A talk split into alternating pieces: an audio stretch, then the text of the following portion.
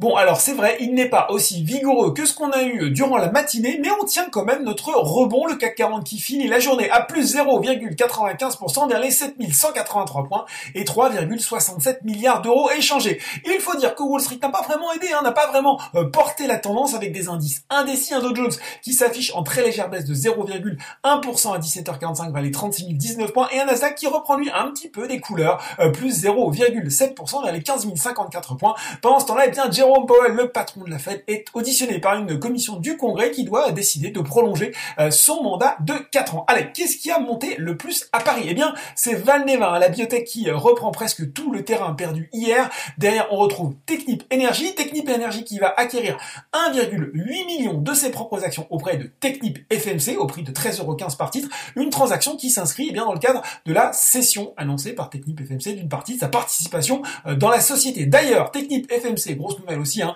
euh, signe euh, l'une des plus fortes baisses euh, du SBF 120 alors qu'il a annoncé qu'il allait quitter Euronext Paris à l'issue de la séance du 17 février. Il restera coté à la bourse de New York, son siège opérationnel se trouvant désormais principalement à Houston, au Texas.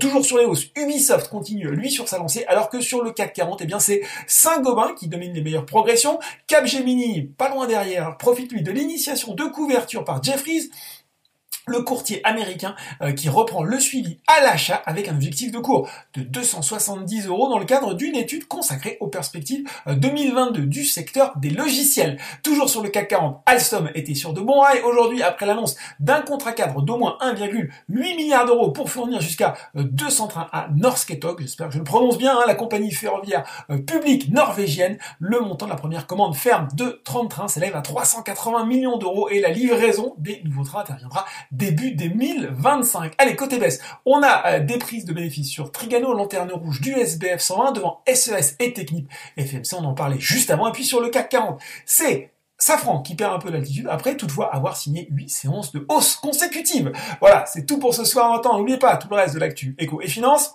et sur Boursorama.